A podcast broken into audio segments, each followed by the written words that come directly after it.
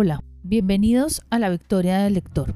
Como ya lo señalamos, la doctora Marian Rojas Estapé tiene otro libro que amerita toda nuestra atención y recomendación. Se trata de Encuentra tu persona vitamina.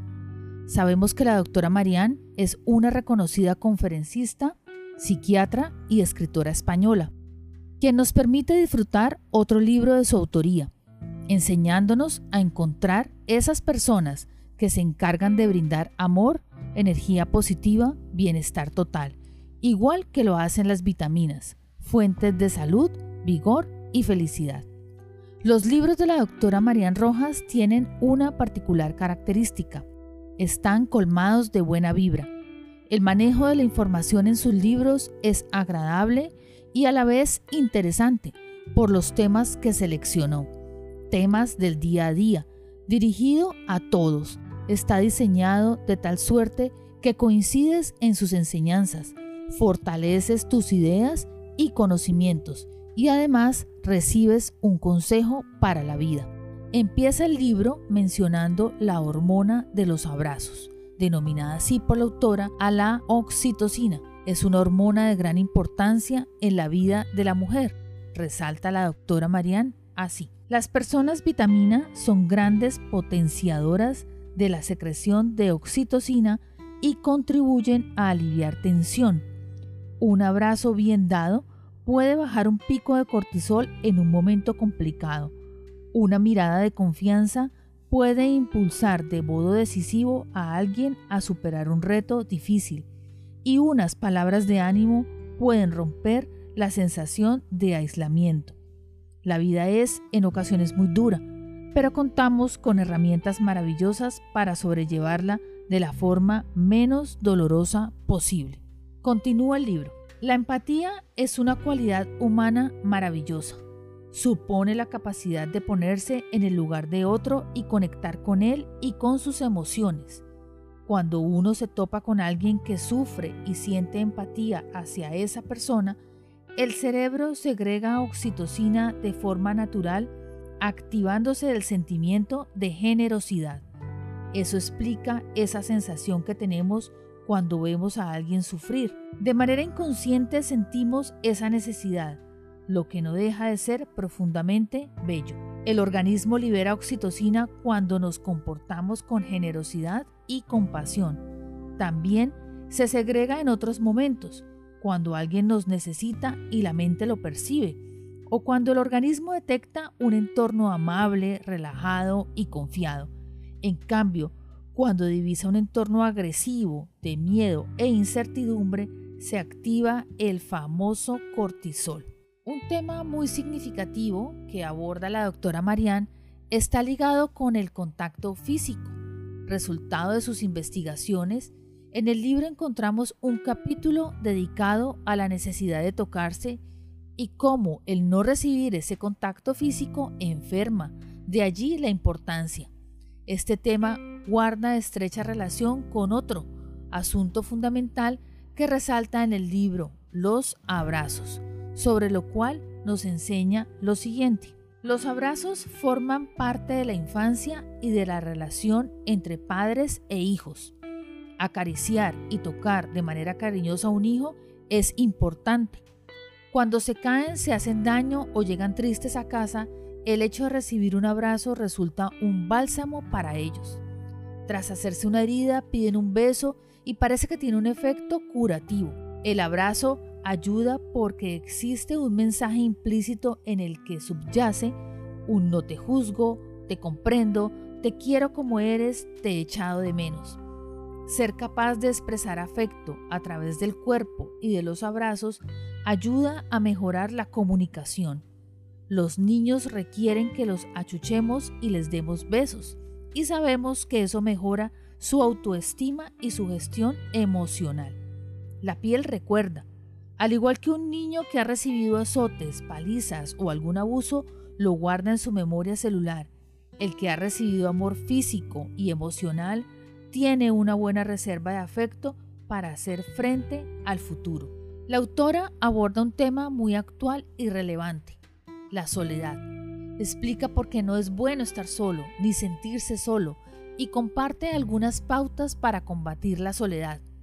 Entre esos formidables consejos están los abrazos, evitar el frecuente uso de las pantallas o dispositivos electrónicos, ser amables y ayudar a los demás, lo cual genera gran satisfacción. Más adelante vamos a encontrar el tema del momento, el apego. Profundiza sobre el apego y llega a un punto crucial, la pregunta, ¿amamos como nos amaron? Y recorre el camino desde la infancia, desde cuando somos bebés, la niñez y hasta la edad adulta. Más adelante enseña cómo sanar las heridas cicatrizadas o un apego inseguro y expone la terapia vitamina. Propone varios pasos que debes aprender, construir y practicar con las herramientas adecuadas en las cuales la más importante es el amor, cerrando con estas frases hermosas para los padres y madres. He escuchado y leído en varias ocasiones una frase que me parece muy acertada, dice la doctora. Si alimentas a tu hijo con grandes dosis de amor, sus miedos morirán de hambre. Alimentarlos con amor es comunicarles y expresarles cariño, ya que esto mejora la seguridad que tendrán en ellos mismos a la hora de enfrentarse a los retos de la vida. Cuanto más queridos se sienten, mayor facilidad tendrán para superar sus miedos y así un padre o una madre vitamina son los que no tienen miedo de demostrar afecto físico o verbal. No se avergüenzan de compartir cariño. Te dejo unas ideas para ser padre o madre vitamina, dice la doctora Marian. Primero, enséñales a hablar de sus emociones y a expresarlas. Segundo, no niegues su vulnerabilidad o sus defectos. Tercero, tócales, no temas expresar afecto a través del contacto físico. Cuarto, aprende a elogiarlos sin atontarles. Quinto, evita la sobreestimulación. Sexto, ralentiza. Practica el slow mode con ellos. No quemes etapas. Cada edad tiene sus instantes de crecimiento y de disfrute. Séptimo, ordena su día a día. Los niños se sienten seguros cuando en sus horarios existen patrones que se repiten.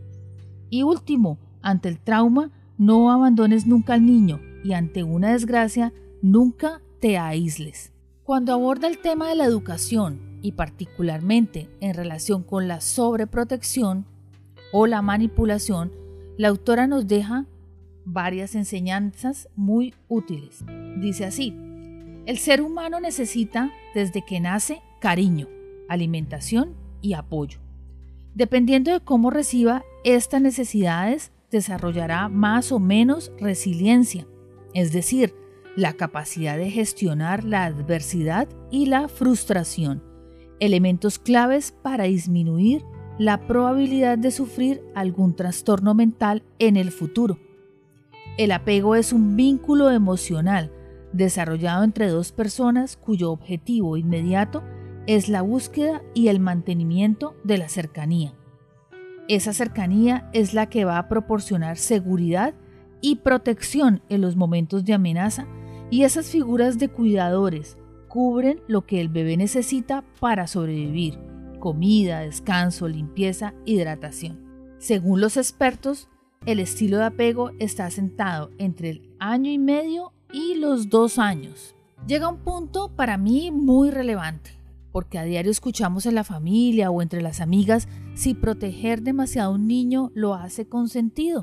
Y coincido con la autora, me alegró mucho leer en este libro confirmar mi sentir de esta manera. Dice, se cree erróneamente que demostrar demasiado amor a los niños puede convertirles en adolescentes tiranos. Estas ideas surgen de conceptos antiguos donde la familia era de tipo patriarcal y donde la comunicación padre-hijo era muy pobre. Había conceptos equivocados, respeto y miedo, obediencia y miedo. Por fin estamos avanzando a familias menos autoritarias, pero de cierta manera persiste esa creencia en muchas personas. El cachete, el castigo, el grito, la humillación tienen un impacto fuerte en el cerebro de un niño. Desde el punto de vista educativo, sobreproteger frena el desarrollo de los pequeños.